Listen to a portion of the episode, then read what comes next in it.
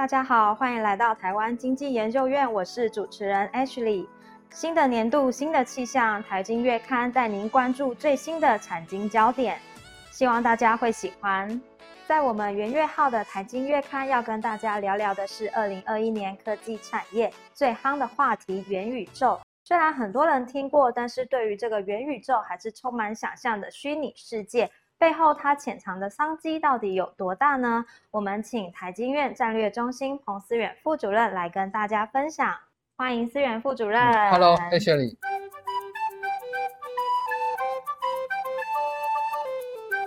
话不多说，我们马上进入今天的主题吧。思远副主任，我们想要跟你聊聊的是今年的网络话题——元宇宙。到底元宇宙是什么？它让我们都觉得非常的抽象。那有没有办法给它一个比较具体的定义，或者是说它对我们的生活啊，还有商机啊，背后到底潜藏多少的产业的潜能呢？请思远副主任跟我们分享一下。嗯。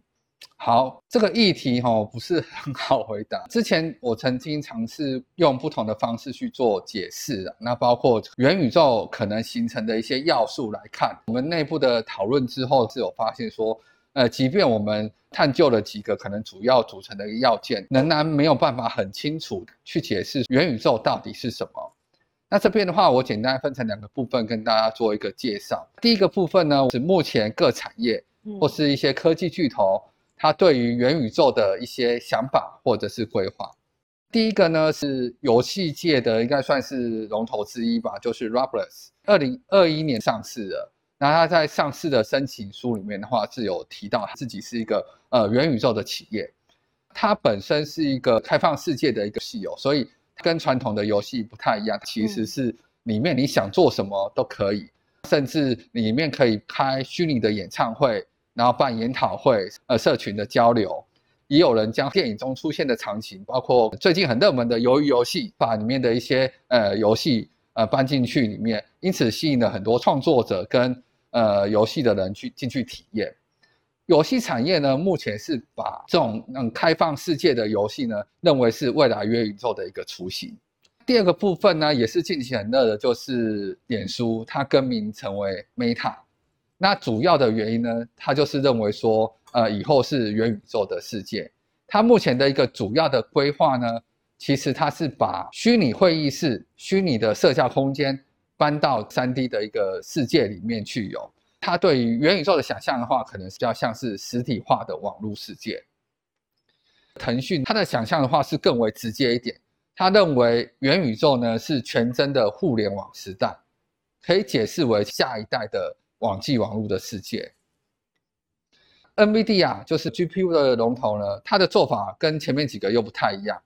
二零二一年的时候，已经推出了一个虚拟的开放式的一个协作平台 Oniverse，主要呢，它是强调说，你可以把现实中所有工厂中的生产线、制作的流程，甚至卖场的一些动线等等的，全部搬到这个虚拟的平台去做模拟。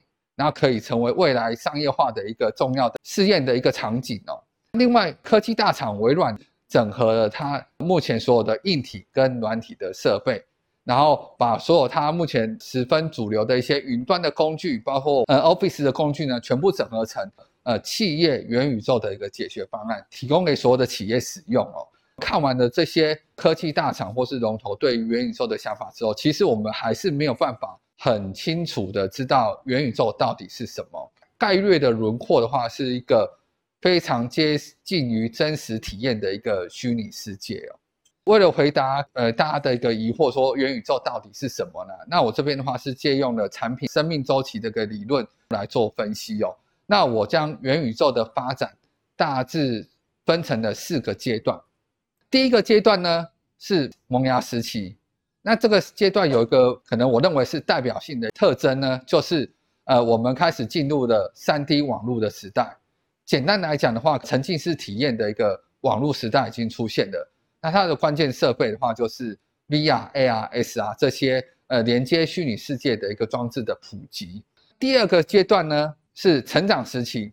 成长时期，我认为很重要的一个关键的话是应用场景开始蓬勃发展，因为越来越多的便利的应用场景出现的话，其实会带动呃相关设备的一个买气，会让更多人来使用。同时，更多人使用的话，就会有越来越多的创作者企业投入应用场景的一个开发，因此的话，就会产生一个飞轮效应，让整个元宇宙的一发展呢，能够加速的一成长哦。前面两个阶段的一个萌芽时期跟成长时期的一个发展经历的话，有一个可以借鉴的一个历史经验哦，就是我们智慧型手机的出现。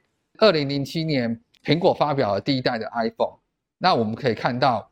随后的十年间的话，相关的应用场景是层出不穷哦。很多改变我们生活习惯的一些应用软体，包括行动支付、呃身份认证、外送平台等等之类，全部都是架构在于这样的一个发展的过程哦。现在生活其实已经离不开的一个手机哦。未来元宇宙前两个时期的话，可能再次发生类似的一个发展过程哦。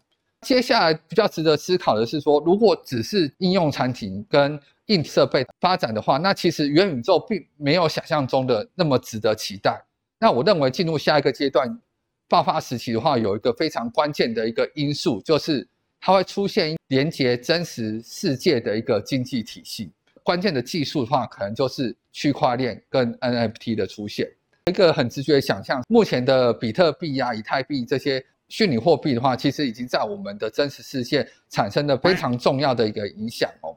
假设我们以后的生活所需的一些费用的话，可以从元宇宙的这个世界里面获得。我们的工作可能以后都可以在元宇宙里面找到，所以可能很多人会选择到元宇宙里面去工作。这样的情况改变的什么呢？就是我们的生活重心可能会因为这样的调整，变成部分人的生活重心会放在元宇宙。这样的话会加速整个一个呃元宇宙的一个发展哦。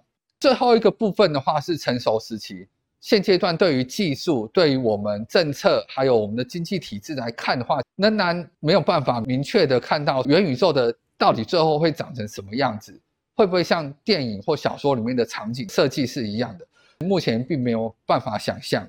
所以这个四个阶段呢，就是我目前认为可能元宇宙的发展。那如果大家问我说，是不是元宇宙的时代已经到来了呢？那我会觉得说，其实。我们现在已经跨入了元宇宙的一个时代。